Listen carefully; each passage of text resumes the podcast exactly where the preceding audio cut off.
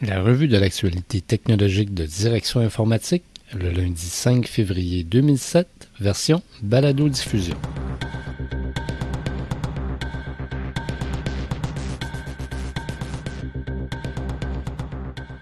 En manchette cette semaine, la fin des crédits d'impôt approche, un essai concluant de la technologie wideband chez Vidéotron et quelques prévisions de marché pour Vista.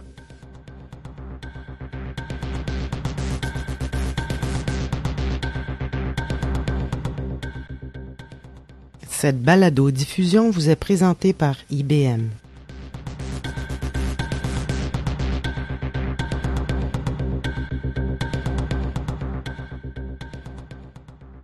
Bonjour mesdames et messieurs, ici Patrice Guy Martin.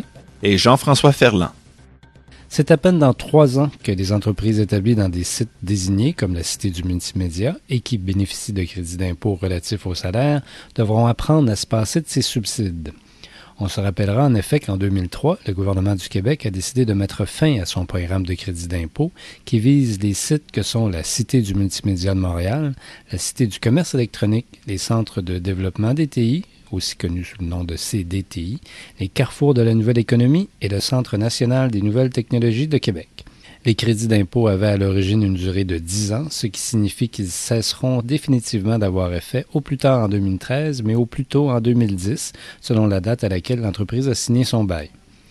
La fin des mesures fiscales aura un impact très négatif, sinon dramatique, sur l'industrie et sa main-d'œuvre. C'est du moins ce qu'avance l'organisme Technocompétences, qui a réalisé une étude à cet effet mise à pied massive, délocalisation d'emplois, faillite, acquisition et fusion figurent parmi les conséquences appréhendées.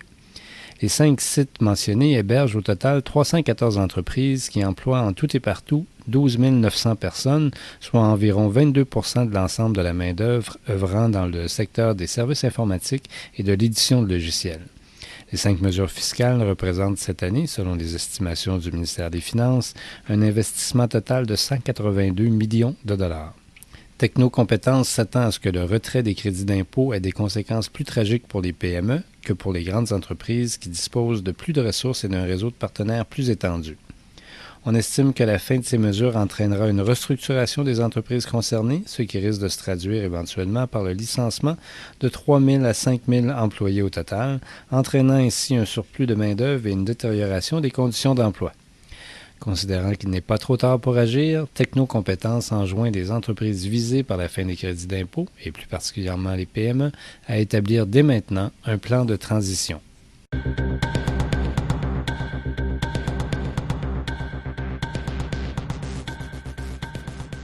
L'entreprise québécoise de télécommunications Vidéotron et le fournisseur d'équipements de réseautique Cisco ont annoncé que leur test pilote de service Internet à bande passante élargie, fondé sur la technologie wideband, allait très bien.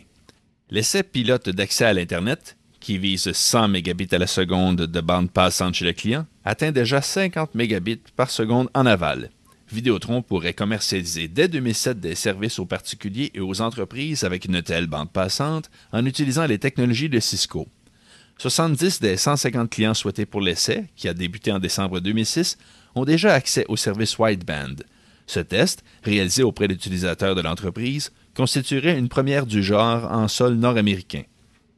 Ce projet est fondé sur la norme DOCSIS 3.0 de Cable Labs, qui permet une compatibilité avec les équipements existants du réseau, où l'on procède à l'agrégation de canaux de fréquence utilisés sur le réseau câblé, soit 8 au maximum dans le cadre du test.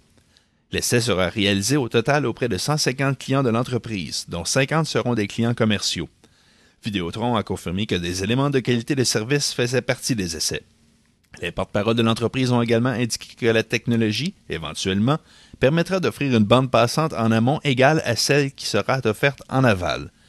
Sans toutefois donner une indication précise, les représentants de Vidéotron ont mentionné qu'il était possible de croire en une commercialisation, possiblement en 2007, de services fondés sur les technologies mises à l'essai.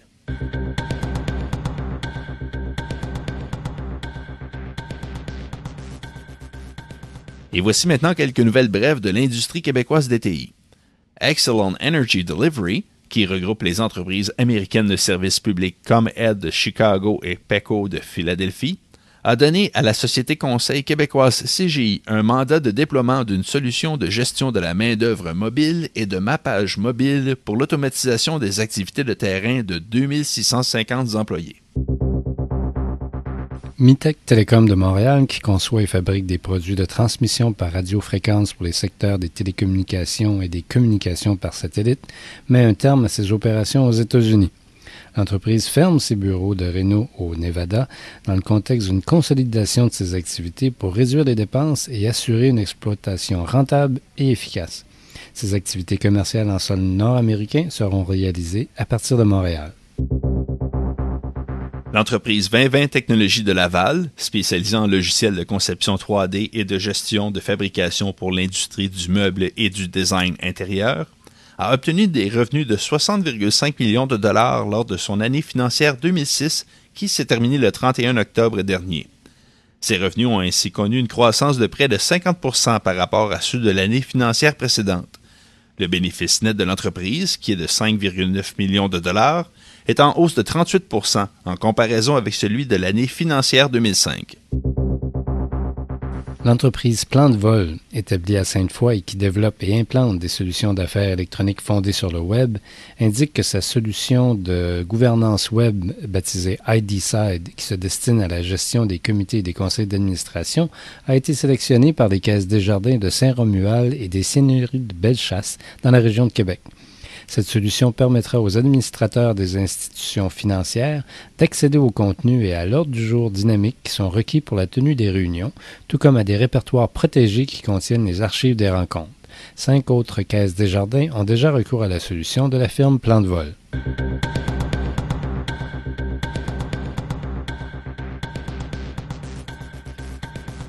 Le système d'exploitation Windows Vista de Microsoft est enfin commercialisé tant auprès des entreprises que des particuliers.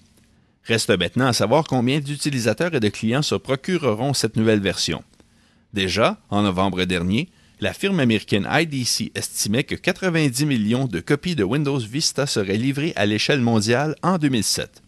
Dans le marché résidentiel, les versions Vista, Familial Basic et Familial Premium pourrait représenter 90 des nouveaux déploiements de Windows.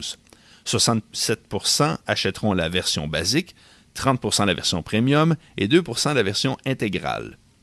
Les versions conçues pour les entreprises, soit professionnelles et entreprises, pourraient représenter 35% des nouveaux environnements déployés cette année, puis 80% des nouveaux déploiements en 2008. L'édition professionnelle devrait être choisie pour 82% des déploiements, alors que 18% des déploiements devraient être réalisés à l'aide de l'édition entreprise. Microsoft, qui a investi quelques 6 milliards de dollars américains pour le développement de son système d'exploitation phare, s'attend à ce que l'arrivée de Windows Vista ait des impacts financiers et humains importants dans l'industrie des TI, du moins aux États-Unis. La firme IDC a effectué une étude à cet effet, commandée par Microsoft. On prédit ainsi des augmentations considérables en termes d'emploi et de revenus à l'intérieur de la première année de livraison de Vista. On y affirme, par exemple, que plus de 18% des emplois en TI dans l'État du Massachusetts seraient liés au système d'exploitation et que plus de 5000 emplois liés aux nouveaux produits de Windows pourraient y être créés. Toujours selon cette étude, il semblerait qu'en Californie, plus de 60% des emplois en TI seraient liés à Vista et que près de 16 000 nouveaux emplois pourraient ainsi être créés. IDC aurait également émis une statistique intéressante, soit que chaque dollar lié à Windows Vista, qui sera obtenu par Microsoft en 2007, générera plus de 18 dollars en revenus pour l'écosystème de l'industrie qui gravite autour de Microsoft.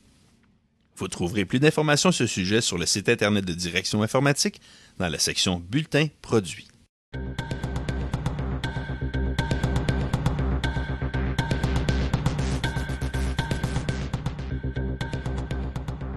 Pour plus de détails sur ces nouvelles et pour d'autres reportages sur les technologies de l'information au Québec, nous vous invitons à visiter notre site web au www.directioninformatique.com.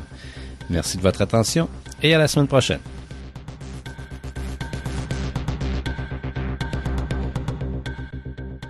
Direction informatique est membre du groupe des publications informatiques de médias transcontinental. Toute reproduction intégrale ou partielle est interdite sans l'autorisation de l'éditeur tout droit réservé.